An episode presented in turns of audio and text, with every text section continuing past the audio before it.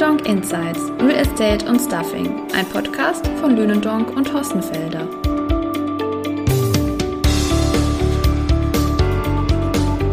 Herzlich willkommen zu einer neuen Podcast-Folge von Inside B2B Real Estate und Stuffing. Mein Name ist Lena Singer. Und mein Name ist Thomas Ball. Das Jahr 2023 nähert sich so langsam dem Ende und wir möchten gern nochmal auf das Jahr zurückblicken. Was hat sich im Markt für Facility Service getan? Wie entwickeln sich aktuelle Trends und natürlich auch die Dienstleister?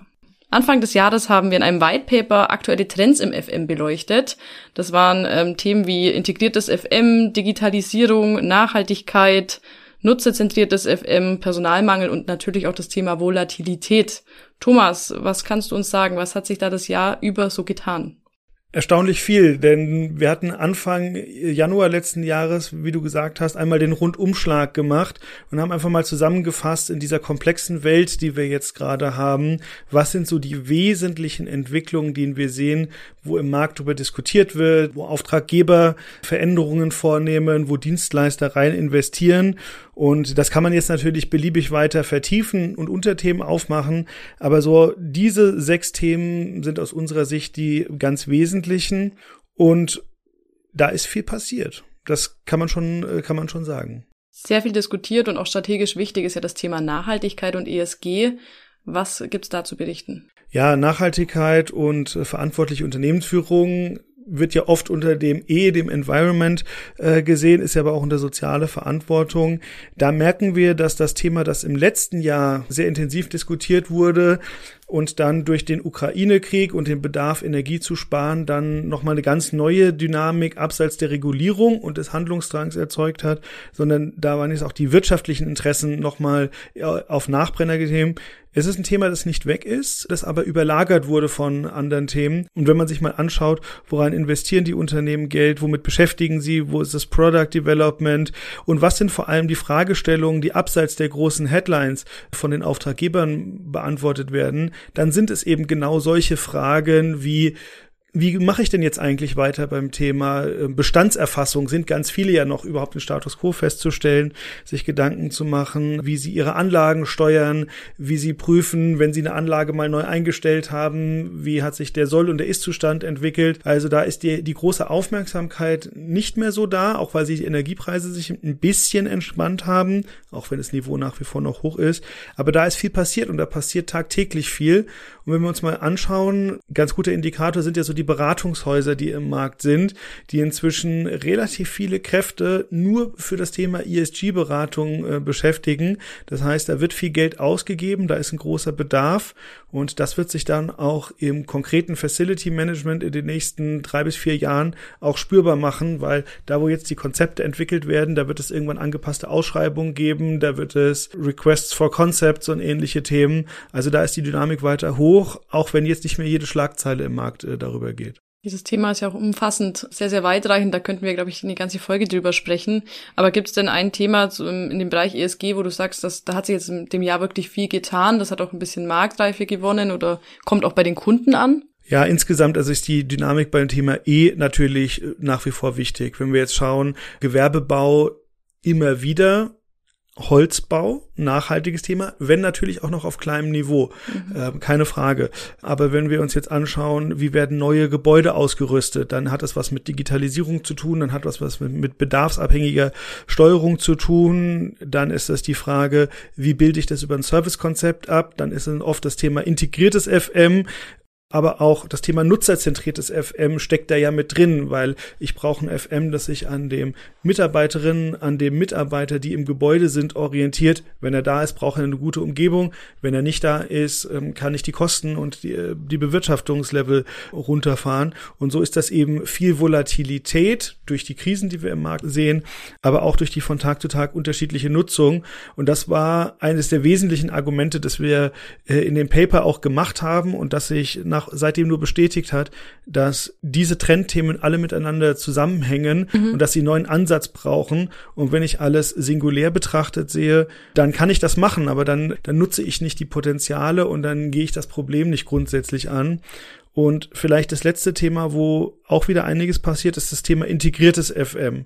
Da sind die theoretischen Grundlagen, was der Mehrwert ist und für welche Kundengruppen es sich eignet. Klammer auf, äh, komplexes Portfolio, große Herausforderungen, äh, viele Dienstleister, die ich zusammenfassen kann und weniger Steuerungsaufwand habe, Klammer zu. Das ist sicher äh, schon lange theoretisch abgearbeitet. Es bewegt, der Markt bewegt sich in, auch in die Richtung von der Nachfrageseite. Aber und auch das sehen wir im Markt, von der Angebotsseite entwickelt es sich dahin. Ist nur mal so ein Beispiel zu nennen. Vielleicht die Nachricht im FM in diesem Jahr war ja der Zusammenschluss von Apleona mhm. und Gegenbauer, der nochmal einen richtigen Impuls gegeben hat zum Thema, was kann der Markt denn anbieten an integriertem FM. Da haben sich zwei Unternehmen zusammengeschlossen, die in Summe 2,7, 2,8 Milliarden Euro rechnerisch in 2023 einen Umsatz generieren. Was es tatsächlich dann war, werden wir im nächsten Jahr in der Liste veröffentlichen, ähm, die jetzt aber auch eine hohe Flächendeckung haben, auch eine international starke Präsenz sind.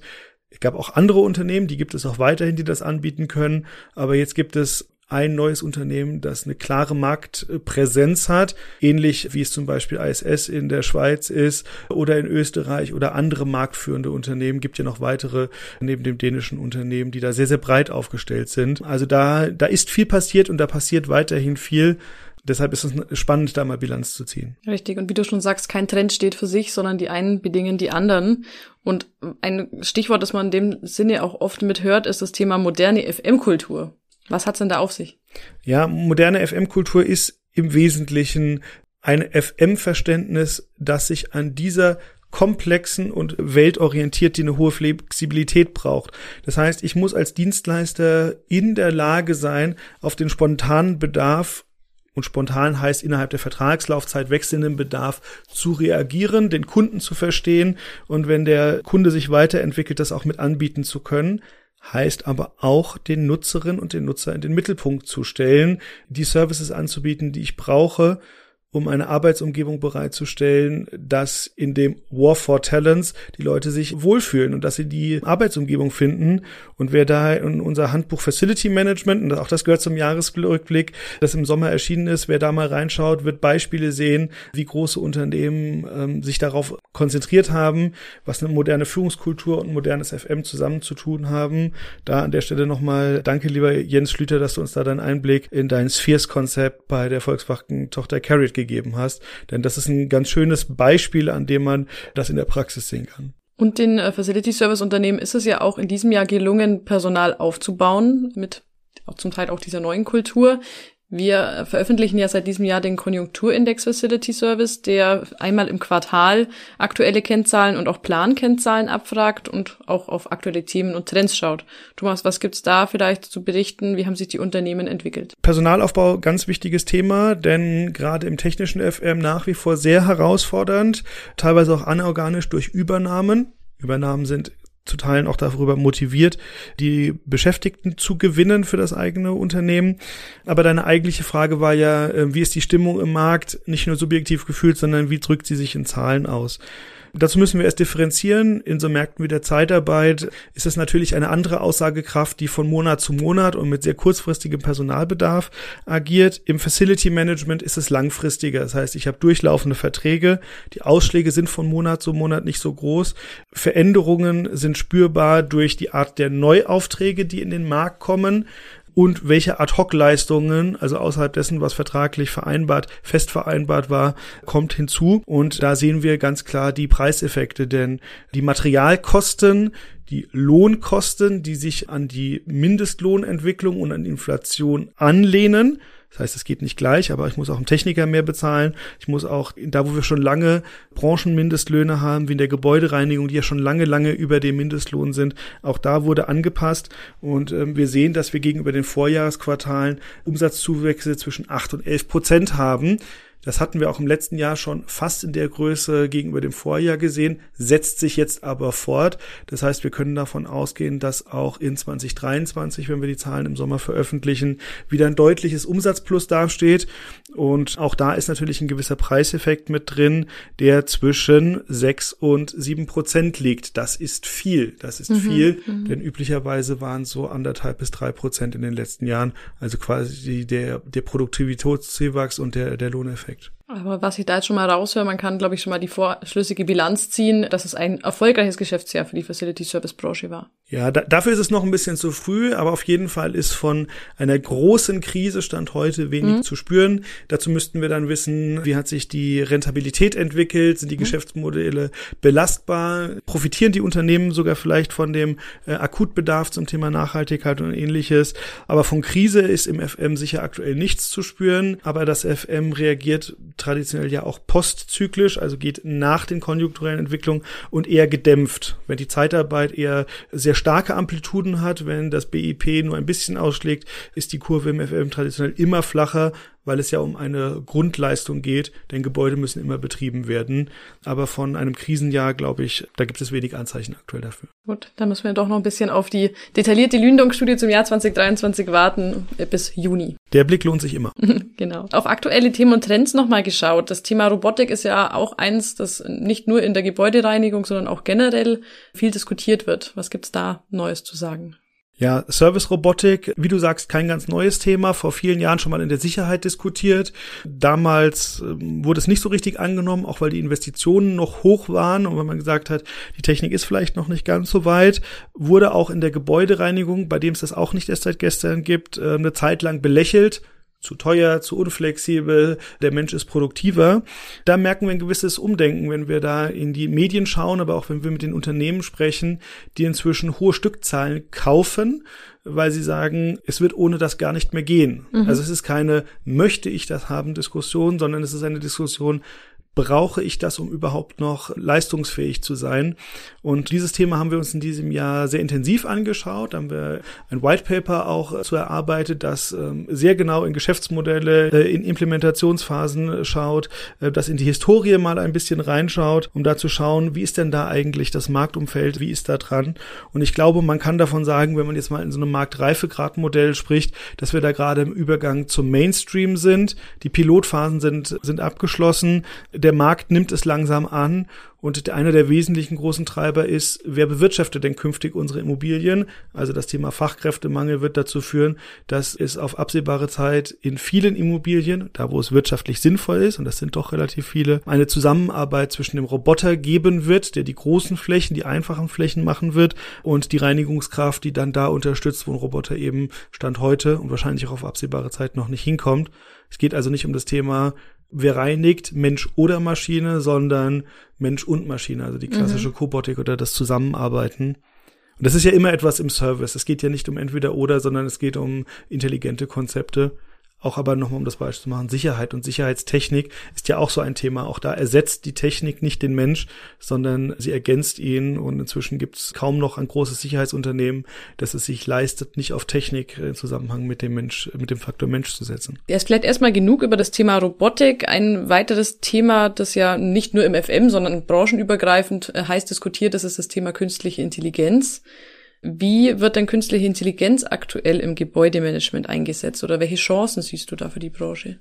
Ja, es, es gibt eine Reihe von Schlüsseltechnologien, über die wir seit ein paar Jahren diskutieren und die Frage stellen, welchen Wertbeitrag können sie liefern? Dazu gehört seit vielen Jahren auch künstliche Intelligenz, die jetzt aber nachvollziehbar vor der aktuellen, ähm, vor dem aktuellen Hintergrund an Bedeutung gewonnen hat. Mhm. Ich glaube, das, wo bisher wenig passiert ist, ist die Daten, die man hat, auszuwerten. Da war der Tenor oft, ich brauche nicht viele Daten, sondern ich brauche die richtigen Daten, um damit ausgehen äh, zu können können. Es gibt die ersten Softwareprodukte, die eine künstliche Intelligenz nutzen, um zum Beispiel Gebäudeenergiedaten, Anlagendaten zu verwenden. Da wird noch mehr passieren da sind wir noch relativ am Anfang, aber es gibt erste Ansätze. Und gerade wenn wir mal in die Zukunft schauen und Richtung zukünftiges digitales Abbild des Arbeitsplatzes schauen, die ganzen unterschiedlichen Daten, die ich da haben werde, äh, wie ist die CO2-Konzentration im Raum, welchen Rückschluss habe ich da drauf auf die Anwesenheit der Menschen, wie ist die Auslastung, äh, wer betritt wann das Gebäude und hält sich wo auf, nicht personenbezogen, sondern anonymisiert. Da kann ich wesentliche Informationen rausziehen. Und wenn ich das dann noch mit externen Faktoren äh, in Verbindung setze, wie, wie ist die Wettervorhersage, wie ist das tatsächliche Wetter, dann ist das viel Material, mit der eine intelligente Gebäudetechnik eine Immobilie vorausschauend steuern kann. Ja, also da geht es um das Thema bedarfsorientierte Steuerung der Immobilie, darüber nur das zu verbrauchen, was tatsächlich notwendig ist. Und wenn man sich daran erinnert, dass äh, moderne Klimatisierungstechnik, sowohl was Lüftung angeht, als auch was Kühlung, als auch was Heizung angeht, wird das ja viel über effiziente Themen wie Kühldecken und ähnliches abgebildet, die einen gewissen Vorlauf brauchen. Und umso besser ich da planen kann, umso, umso mehr ich weiß, wie viele Menschen dann in der Immobilie sein werden und wie viel der Heizwert der Immobilie, äh, der Menschen im Raum sind. Das weiß jeder, der sich damit beschäftigt. Wenn fünf Leute in einem kleinen Raum sitzen, wird es schnell warm, auch wenn es vorher kalt war. Also diese natürliche Abstrahlung, das sind alles wichtige Bestandteile, um Immobilien bedarfsabhängig zu steuern, effizient mit einer hohen Qualität. Das sind ja die beiden Dinge zusammen. Und das ist so volatil und so wenig voraussehbar wie der klassische Wetterbegriff, wo man sagt, für die nächsten drei Tage kann ich es äh, gut erfassen, danach wird es äh, schwierig.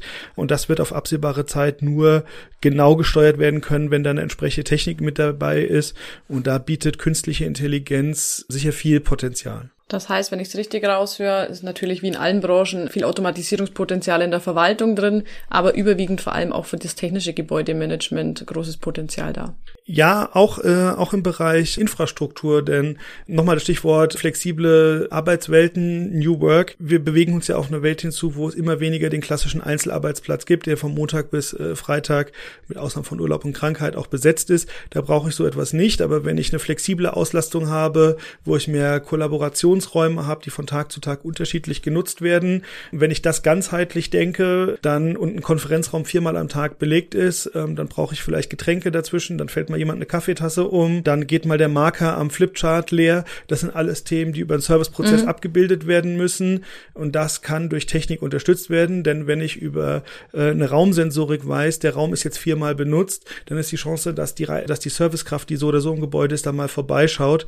Dass sie es an dem Tag macht, ist dann natürlich sinnvoller, als wenn sie es an einem Tag macht, wo der Raum vielleicht geplant oder effektiv überhaupt nicht genutzt wird. Ja? Und das ist ähm, schwer abzubilden mit der entsprechenden Vorlaufzeit. Und das sind ja spontan Dispositionen, weil es gibt ja immer etwas zu tun. Und ähm, wenn da Technik unterstützen kann und da der Schulterschluss mit den FM-Dienstleistern und nicht nur mit der Gebäudetechnik und der Software, die dazugehört, gebaut wird, dann bietet das durchaus Potenzial, sofern alle Seiten bereit sind, sich darauf einzulassen. Mhm.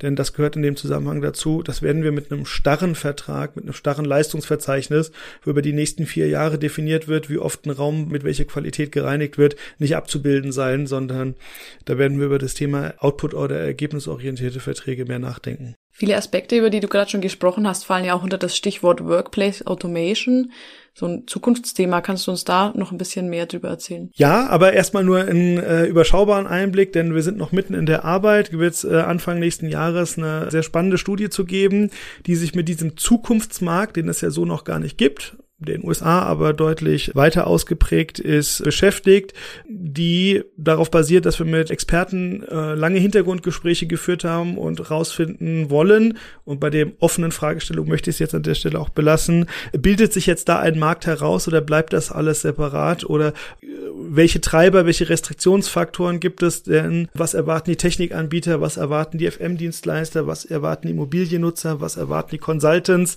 Also alle, die damit dranhängen, spannendes Thema, aber so viel vielleicht als kleiner Teaser vorab. Ein Experte hat sich zitieren lassen mit den Worten, in drei Jahren wird jeder moderne Büroneubau die Grundlage für Workplace Automation bieten. Schauen wir mal, wir, wir ziehen in der Studie aber Bilanz und versuchen den aktuellen Reifegrad des Marktes zu umfassen und wagen den Blick in die Glaskugel, wohin es sich entwickeln könnte. Bleibt also spannend, dranbleiben lohnt sich. Und dann sage ich ganz herzlichen Dank, Thomas, und vielen Dank an die Hörerinnen und Hörer. Ja, herzlichen Dank. Bleiben Sie uns gewogen und folgen Sie doch gerne unserem Kanal. Bis zum nächsten Mal. Sie möchten keine Folge von Lündong Insights, Real Estate und Stuffing verpassen? Dann abonnieren Sie unseren Podcast auf den gängigen Plattformen wie Apple Podcasts, Spotify, Amazon, Deezer oder Google. Wir freuen uns, wenn Sie diesen Kanal weiterempfehlen.